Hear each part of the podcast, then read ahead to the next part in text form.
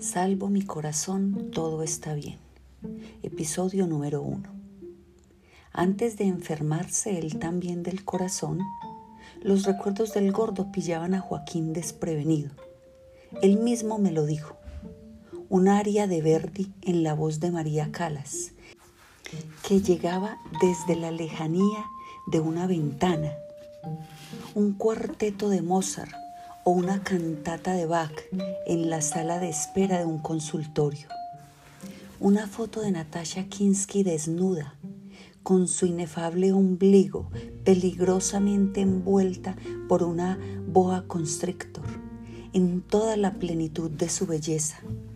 Eran cosas así, me decía, las que lo devolvían a alguna tarde de ópera o de cine en nuestra residencia de curas sin sotana, en Villa con San Juan. Pero desde que supo que estaba enfermo del corazón, como su viejo amigo, los recuerdos de Luis se le volvieron continuos, obsesivos, me confesó Joaquín. Antes no era así. Lo que más lo hacía pensar en él era ver una película que lo conmoviera o le gustara mucho, digamos, la gran belleza de Sorrentino. Al ver esta última habría querido con toda la intensidad de las cosas imposibles que el gordo estuviera a su lado viéndola también. Se imaginaba la emoción que habría sentido al volver a ver así, inundada de luz, esa Roma que tanto amaba, la Roma de su juventud a mediados de los sesenta, la de la Vía Apia y el Collegium Cordialum de la Fellini y Mastroani, aunque también podía recordarlo por el motivo opuesto, cuando veía una película que no le gustaba nada y se decía a sí mismo que a Luis tampoco le habría gustado. Esto le había pasado a Joaquín una vez en vida del gordo, cuando al salir de Pulp Fiction, la famosa película de Tarantino, tuvo un alegato con un muchacho, Zuluaga, que estaba loco de entusiasmo por ese bodrio, por esa rellena de sobrados y sangre, y Joaquín había dicho agriamente que eso a él le parecía una despreciable banalización de la violencia normalizada a través de la risa, y que estaba seguro de que a Luis, el crítico de cine que ambos más respetaban, tampoco le iba a gustar. El amigo acusó a Joaquín de ser un viejo anticuado.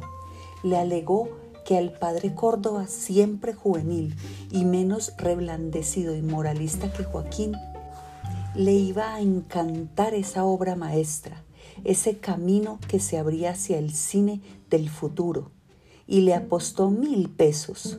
Zuluaga perdió la apuesta, aunque nunca se la pagó ni Joaquín se la cobró, porque ese mismo domingo Joaquín conserva todavía el recorte. El gordo había escrito lo siguiente en su página de cine en el colombiano.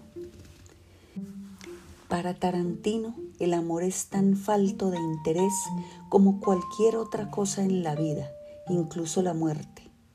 Da la impresión de que para el director nada importa realmente y que es lo mismo inyectarse heroína, comerse una hamburguesa Burger King o volarle los sesos a alguien. La diferencia entre el humor y el drama no existe y se supone que uno debería reírse con una masacre, con la aplicación en el corazón de una inyección de adrenalina, con dos bestias humanas sodomizando a un capo mafioso negro o con dos gángsters limpiando cuidadosamente un carro de los restos de cerebro de un compañero al que mataron por error. Joaquín me dijo que hacía años pensaba en él a veces por la música clásica que Luis le había enseñado a oír o por el cine que el gordo le había enseñado a ver, pero que nunca lo había recordado con tanta intensidad como cuando empezó a ser consciente todo el tiempo, de noche y de día, al dormirse, al soñar y al despertarse, de tener en el pecho un animal tembloroso y traicionero, que se apretaba como un nudo y se movía al ritmo que le daba la gana, dándole puñetazos contra las costillas, vaídos en el cuello y que a veces saltaba y le mordía el esternón y la garganta como un gato rabioso. Joaquín me dijo que nunca había pensado en el gordo con tanta devoción o en sí mismo a través de su amigo, como cuando el médico le hacía un cateterismo, un tal doctor Escobar. Le dijo a la enfermera que por desgracia las coronarias del hombre estaban despejadas, pero que había algo interesante ahí, en las afueras de su corazón, en la válvula aórtica, y que iba a inyectar epinefrina para acelerar las pulsaciones, y lo hizo, a pesar de que la enfermera le dijo alarmada que mejor no lo hiciera, que le preguntaran antes al cardiólogo del señor, a la doctora Ocampo, si estaba de acuerdo. De acuerdo un carajo, yo no trabajo aquí para pedir permisos. Había mascullado Escobar con una mueca canina de dientes apretados. La enfermera entonces le cogió una mano al paciente tembloroso e inerme que yacía en la camilla y le preguntó, Don Joaquín, ¿cómo se siente? Él la miró asustado y lo que contestó parecía más una súplica que una respuesta. Tengo miedo, me duele. En ese mismo momento, Joaquín sintió un sofoco que subía por la ingle y le invadía todo el cuerpo, un calor repentino en el tórax, los pies y la cabeza. Oyó en el pecho que el corazón galopaba como una bestia desbocada. Pensó que lo iban a matar en el quirófano. Recordó a Luis 25 años antes y en ese preciso instante, pensando en él, el mundo se le fue. Hay que decir, sin embargo, que esta historia no empieza con la muerte de Joaquín y que es probable que tampoco termine con la muerte de él, ni con la mía. Hay que tener en cuenta que cualquier relato, cualquier película o cualquier novela, si se alarga lo suficiente, terminaría siempre de la misma manera, con la muerte de sus protagonistas e incluso de su mismo narrador. En ese sentido, el futuro es más inmutable y se conoce mejor que el pasado. Un final feliz, según el famoso epigrama de Orson Welles, es simplemente un final prematuro. El matrimonio de los novios que hacen valer al fin unos amores a los que todos se oponen es un final feliz. El matrimonio en realidad es el comienzo de otro tipo de contrariedades que deben ser contadas en otra película. Pensándolo más despacio, sin embargo, creo que el final malogrado de una vida consciente es que ésta se termine antes de tiempo, antes de alcanzar, por ejemplo, el logro más alto que nos hemos propuesto, el fin que llega sin poder aferrar la aspiración más seria de nuestra existencia. Tener un hijo, cultivar un jardín, ganar una batalla, escribir un libro. El 12 de abril de 1945, a punto de alcanzar la victoria definitiva de los aliados contra los nazis, recién llegado de la conferencia de Yalta, poco después de ser reelegido por cuarta vez presidente de Estados Unidos y posando para un retrato en acuarela que su amante le había comisionado a una pintora rusoamericana, Franklin Delano Roosevelt, más conocido como FDR, se quejó de un dolor lancinante en la parte detrás de la cabeza, bajo el occipital Dos minutos después, doblándose hacia adelante en su sillón, quedó inconsciente. Su médico de cabecera, que siempre acompañaba al presidente, hizo todo lo que estaba a su alcance para resucitarlo. Inyectó incluso una dosis de adrenalina directamente en el corazón de Roosevelt, como John Travolta en el pecho de Uma Truman. Pero todo fue en vano. El presidente FDR fue declarado muerto y no pudo ser testigo de la victoria contra los nazis, por la que había luchado durante años. Estos sí que son un final infeliz y una muerte injusta, por muy merecida que le haya parecido a su esposa, Eleanor. Como castigo por su prolongada infidelidad conyugal.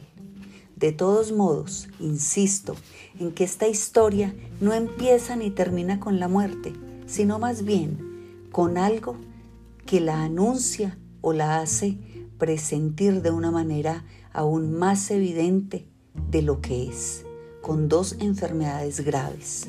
Con la enfermedad de Córdoba hace tres decenios y con la de Joaquín ahora, ambas de corazón cuando dos amigos se enferman de lo mismo, así sea muchos años de distancia, la dolencia común los hermana aún más. La afección de Joaquín, en realidad, una vulgar y corriente estenosis aórtica. No tiene demasiada importancia porque él sigue vivo.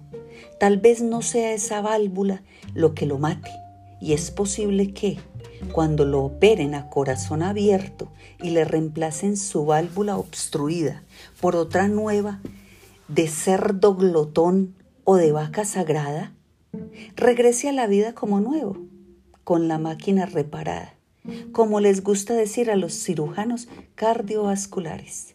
La enfermedad de Luis, en cambio, sí es importante porque es el origen de esta historia.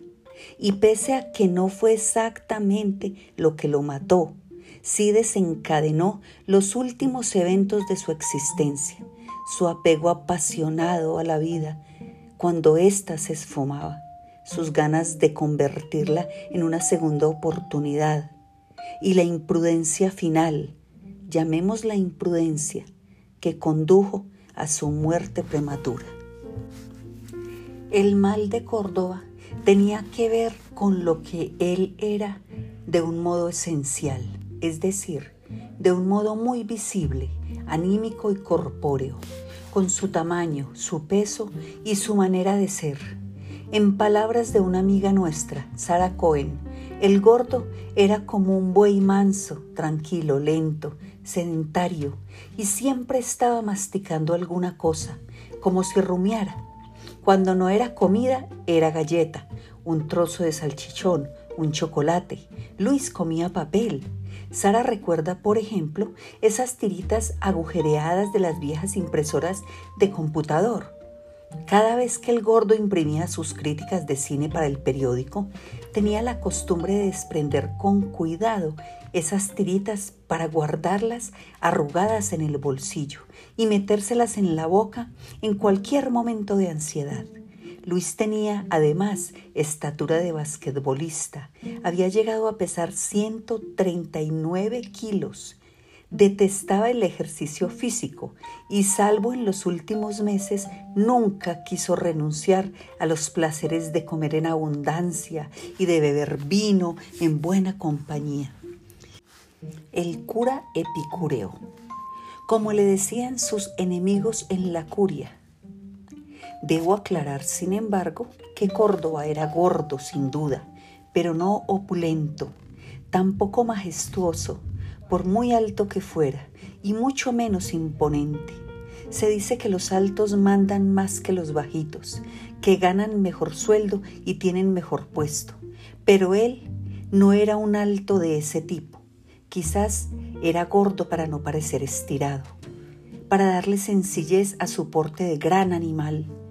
Más que respeto, infundía ternura y era mucho más propenso a la risa que a la severidad. Era bonachón y buena vida, y su mismo apetito descomunal no era ofensivo, porque más que voraz, era constante, de comer casi permanentemente, como ya dije, más rumiante que depredador. Que algo no iba bien en su corazón lo había descubierto por casualidad un pupilo suyo en los cursos de ópera y de cine, Fernando Izaza, que estaba terminando la carrera de medicina en el año 82. Como casi todos los años, a Córdoba lo habían invitado a ir como crítico profesional al Festival de Cine de Berlín. Fue por esto que el joven Isaza, que estaba un semestre de graduarse y que había visto en una revista especializada el último grito de la tecnología en estetoscopios, un Littman de nueva generación le pidió a Luis entregándole en efectivo los dólares que costaba que le comprara uno en Alemania, aprovechando el viaje a la Berlinale. Al regreso de su viaje, el gordo traía, como casi todos los años, un nuevo par de zapatones negros, número 46, que soportarían su peso, sus pies deformes y sus pisadas duras durante 12 meses, varias libras de mazapán de almendras envuelto en chocolate y esta vez una cajita metálica, reluciente, con el fonendoscopio nuevo para su amigo, pupilo y pichón del médico Isaza. Antes de entregarle el encargo, en la luminosa sala de la casa de Villa con San Juan, los dos amigos hablaron un rato largo sobre cine, obviamente de la película ganadora, La nostalgia de Verónica Voss, que Luis, antiguo graduado en teología en Würzburg, pronunciaba a la manera germana, con V, con una V marcada, labiodental. Yo iba y venía por la casa en mis labores de fámulo y pude registrar casi toda su conversación. Todo en el viaje parecía prepararme para ver esa película, para que me gustara, había dicho Córdoba, con un asomo de entusiasmo que moderó de inmediato. Pero no, no, no me gustó aunque me habría gustado que me gustara. ¿Y por qué la decepción? preguntó Isasa probando el trozo de mazapán que el gordo le acababa de ofrecer. Mira, a la ida el vuelo de Lufthansa tenía que hacer una escala técnica en San Juan, porque en Bogotá por la altura no es posible despegar con los tanques llenos de combustible. Hay que llenarlos a nivel del mar. Y al salir de una salita desabrida en San Juan, en un corredor lleno de deprimentes luces de neón, ¿con quién crees que me cruzo y me sonríe? Con Libertad Lamarque. Detrás de ella viene un grupo de puertorriqueñas señalándola. Muchachas de esas hablantinosas, alegres, muy caribes. Tiene la piel lisita, debe tener más de 80 y parece de 30. ¿80? Le contesta una especie de tía mayor que va con ellas, 110 o 120. Cuando yo era chiquita, ella ya tenía nietos. El médico sonríe, mirando la caja del fonendoscopio, ansioso por abrirla. Luis, sin soltar la caja, rumia y paladea sus mazapanes, extasiado en ese sabor que mientras habla lo devuelve a los años de su juventud en los largos inviernos de Alemania mastica y mira hacia el techo, entornando los ojos como quien mira hacia el pasado y habla con la boca llena, recordando.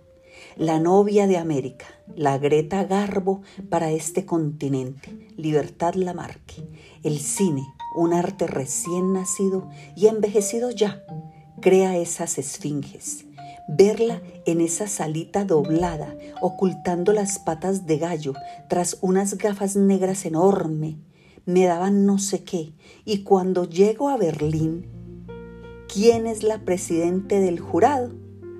Joan Fontaine, que en los 40 era ya la sombra de Rebeca.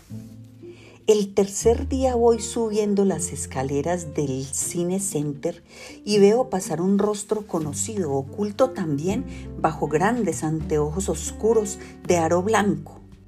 Unos segundos después caigo en cuenta de que era Claudia Cardinali. Es más pequeña de lo que había imaginado, como si fuera una persona cualquiera, una vecina de casa que evoca de algún modo la figura de Claudia Cardinal. Envejecer es duro y mucho más para las actrices. Casi nunca ninguna envejece bien. Fedora. Pero ¿y entonces qué? ¿Qué pasa con la película de Fassbinder? La que ganó el Oso de Oro. Pregunta Isasa, impaciente. A eso iba. Yo creo que Fassbinder sabía desde el primer día que se iba a ganar el premio mayor. Ya no estaba vestido como antes, de jeans y chaqueta de cuero, amanecido, con cara de haber bebido y fumado mucho la noche anterior, sino de saco, chaleco y corbata. Recién bañadito, oliendo bueno, tenía la voz y el acento seguro de los triunfadores. Sus películas ya no son atormentadas piezas de autor, sino cine entregado al consumo universal. Fassbinder, el desvelado, el borracho, el que iba a descansar tan solo cuando se muriera, convertido en cultura oficial. Bueno, eso es él, pero la película es digna, tiene momentos muy bellos, como siempre en Fassbinder. Y es un melodrama más, como otros de él. Lo malo es que esta vez el novelón le gana la partida al análisis de los sentimientos y de las relaciones humanas. Verónica Foss es una típica película del festival, elegante, fría, perfecta, pero que no logra su objetivo. Navega en las aguas de los clásicos como Sunset Boulevard o Fedora, de Billy Winder. Pero no bastan estas alusiones para que esta actriz decadente me haya conmovido de verdad. Y lo lamento, porque ya sabes lo que me gustaba el Fassbinder de antes, el que nunca dormía. Al fin, el gordo al terminar su análisis de la película ganadora, se acuerda de la caja con el estetoscopio y la coge con una de sus manazas grandes y abullonadas. Se la acerca a Isasa con 12 dólares de vuelta, que sobraron, y una barra más de mazapán. El cuasimédico la abre con cuidado, como quien recibe una reliquia muy delicada, una porcelana antigua. Se pone los auriculares y se ausculta su propio corazón.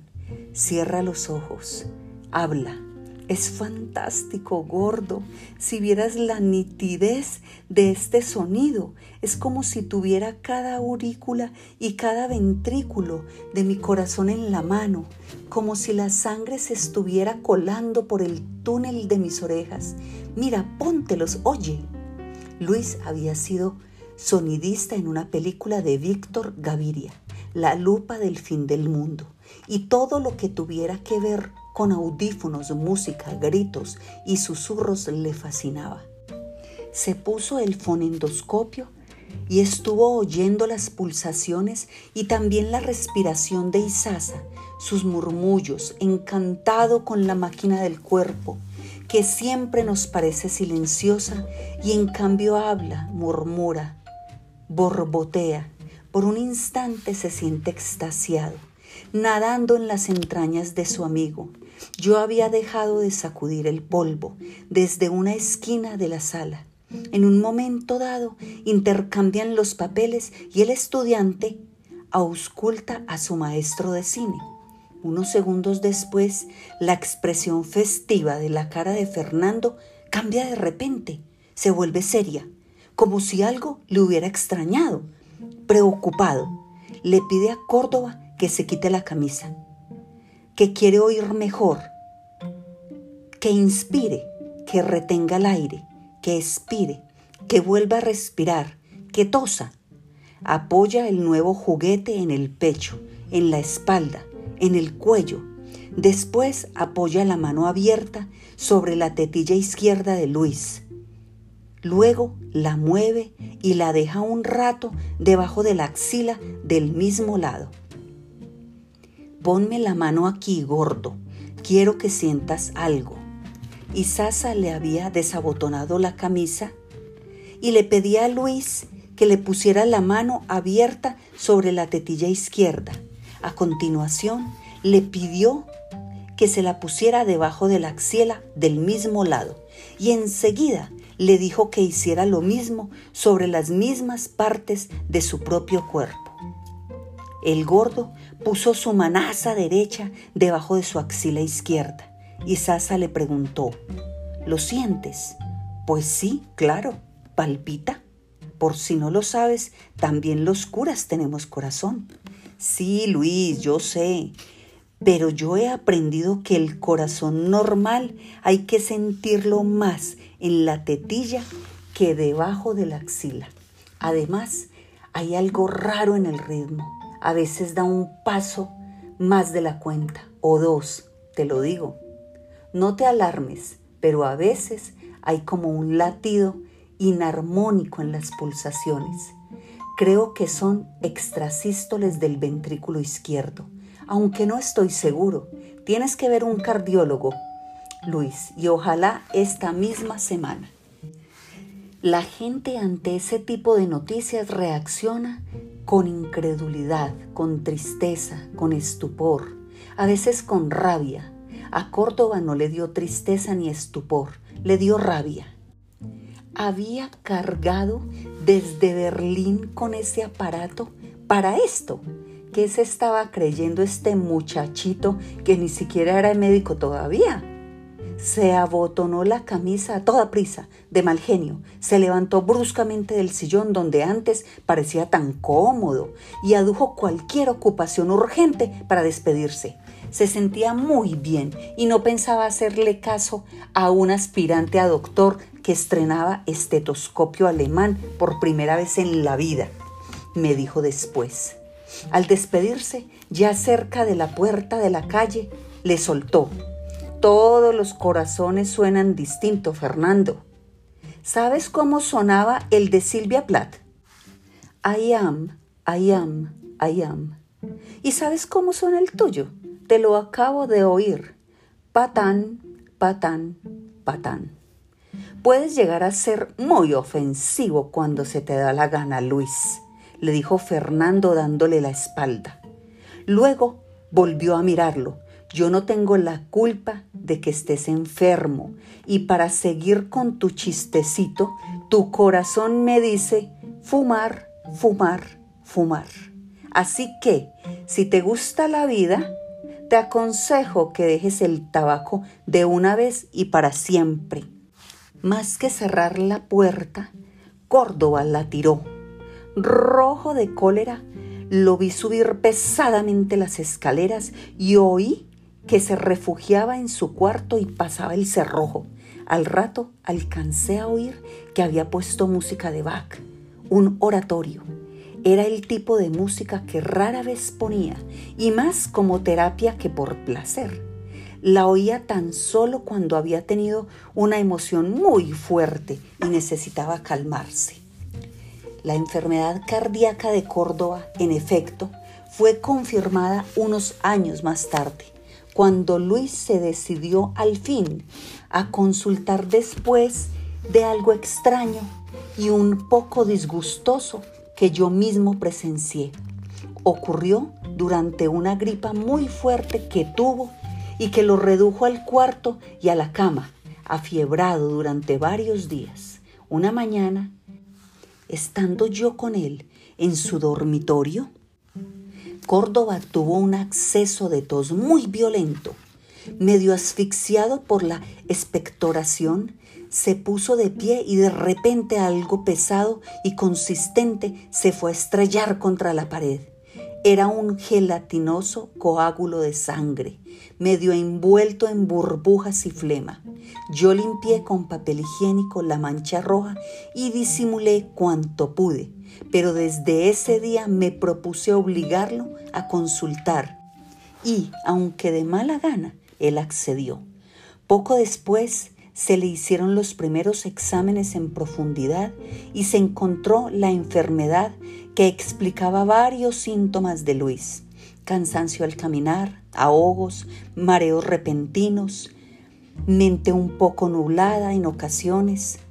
Antes de definirla, debo advertir que esta puede ser o parecer una metáfora gastada, un lugar común de película sentimental, una cursilería.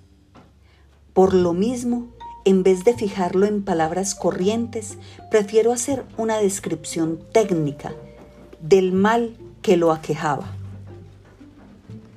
Hipócrates, en su aforismo 69, dice que los obesos están más expuestos a la muerte repentina que los delgados. Otros médicos de la antigüedad observaron que las personas de baja estatura viven más años, en promedio, que las altas.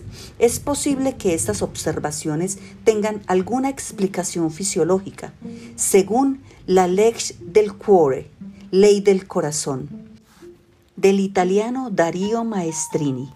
Hay una relación entre la sangre que entra en el ventrículo izquierdo durante la diástole, cuando el músculo cardíaco se relaja, y la cantidad de sangre que el corazón está en condiciones de repartir a todo el cuerpo durante la sístole, cuando el ventrículo izquierdo se contrae y expulsa por la aorta la sangre oxigenada de la que vivimos y nos nutrimos los animales.